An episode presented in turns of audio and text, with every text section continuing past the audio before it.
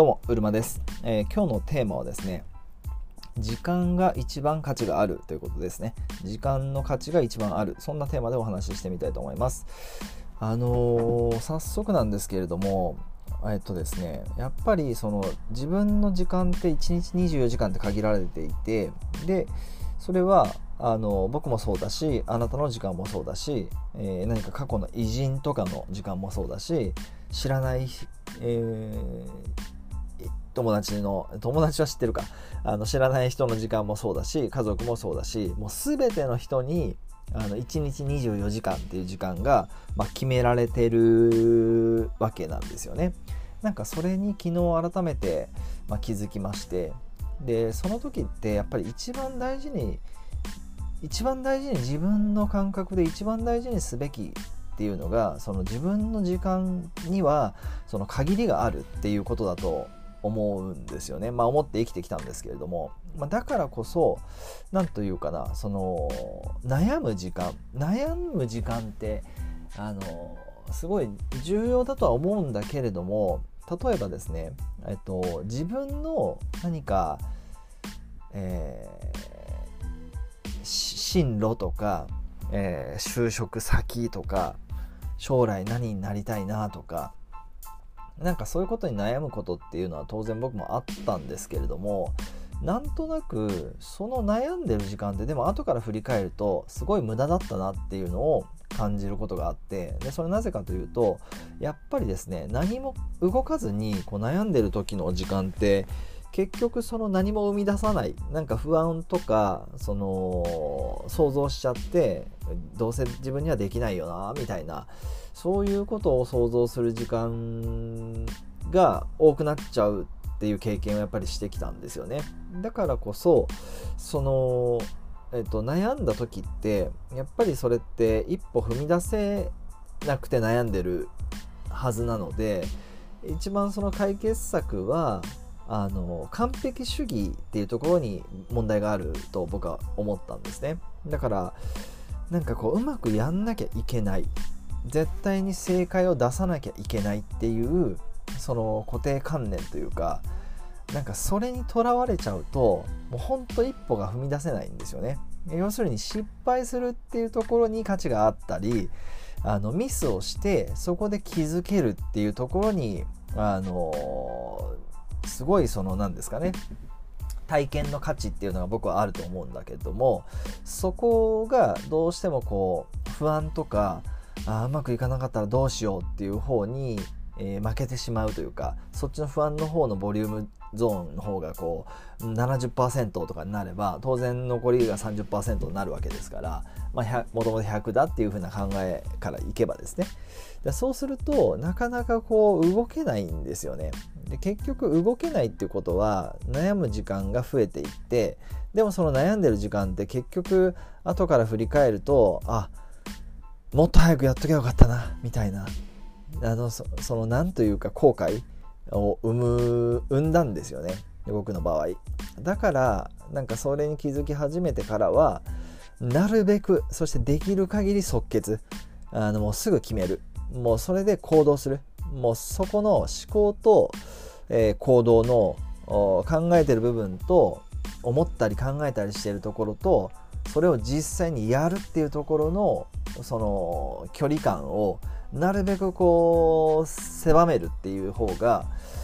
あの、まあ、僕には合ってたっていうのはあるんですけど、まあ、それがだから全ての人にそしてあなたにそれが適用されるかどうかはもうそんなの分かんないんですけど、まあ、それは当然僕の気づきなんで、まあ、趣味美容師100まで趣味美容師をするその、まあ、一人サロンやってるんですけどその中でこう得た気づきというか、まあ、それを自分なりのこう修例という形で、まあ、一人サロン美容師なんであのスタッフさんが当然いませんからね、あのーそのサロンで一日を終えてその日に気づいたことってやっぱあると思うあると思うというか、まあ、僕はあるんですけど、まあ、それを改めてですね、あの趣味美容師ウルマの修例という形であのポッドキャストやっていきたいなというふうに昨日まあ思ったわけなんですがそんな感じで、えー思いました。だから、まあ、話をまとめると要するに時間は有限だからえ悩む悩む前にやってみようっていうことですね。悩む前にとりあえずやってみてそれでその失敗から学ぶことの方が多いわけですよ。うん悩んで悩んで準備ができたらやるとかその不安が消えたらやるって言っててもその不安って絶対消えないんで。あのー、やってないから消えるわけないんですよね。例えばあの美容室入勤めてあの最初にシャンプーあカットができるまでって、まあ、3年半ぐらいこうかかったわけなんですけれどもその中でやっぱりカあのうまく切れなかったらどうしようって思い続けて3年半過ごしてるわけじゃなくてもうその不安をこう取り除くためにできるように新しいスタイルを切ったりウィッグを腐るほど切ったり最後はもう五輪にするまでレジーナを切り尽くしたりするわけじゃないですか。か結局そのあの行動した量によってその不安が解消されて、えー、一歩踏み出したことによって失敗からああこうすればよかったんだなっていうデータが取れてでそれをまた修正して繰り返して挑戦するっていう、まあ、行動するっていうもうその積み重ねでしかその不安をこう追いやっていくことって多分できないなって僕は思ってます。だからとりあえずやろう。まず実践しようっていうふうに思ったんですね。なんかそういう考え方になってからはあのあんまり、まあ、いい意味で考えない、まあ、なんか自分のその何でしょうね。あの深掘りするって意味で考えることはあるんだけれどもあの何かやりたいことに対してはもうとりあえずやる。とりあえずやってみてから考える。そして修正してまたやるみたいな。その順番の方が多分うまくいくんですよね。まあ僕はその方がうまくいったのであのそれを試してみたらいいんじゃないかなっていうふうに思ってるのでなんか結構そういう発信を今までもしてきたんですけれども、まあ、当然人によるんで、まあ、それそれ自体も含めて試す必要があるんですけどなんかあの昨日はですねそんなことを思いました。ということで、えー、ちょっとここでお知らせなんですが、来週のですね、えー、9月、来週じゃないか、あの、9月5日、お知らせちょっと2つあるんですけれども、9月5日の日曜日ですね、えー、群馬県の、えー、館林というところで、えー、っとですね、僕の友人のあのチョビさんというですね館林群馬県でダンススクールを4店舗え経営されてヨガスタジオも含めて経営されているチョビさんという方がいるんですがあのそのチョビさんがですね主催される「あなたらしく」っていうその自分らしくやっぱり生きていくっていうことがこれからの時代にすごく必要だなっていうふうにあの思っていて、まあ、当然僕も思ってるんですけどその彼が主催のフェスですね、まあ、ちょっと会場の変更があってチョビさんのダンススタジオ館林のダンススタジオで行われるんですけれども、えー、そちら会費が、えーと、参加費が5000円ですね、えー、現在クラウドファンディングもしているそのあなたらしくというイベントがあるんですがそちらのですね、えーちょっとお待ちくださいね。そちらの中で、あ僕自身もですね、お話をさせていただくお時間をいただきまして、そこが、えー、髪を育てることは自分らしさを育てることというテーマで、えー、20分ほどお話をさせていただきます。え僕自身は11時ぐらいからのお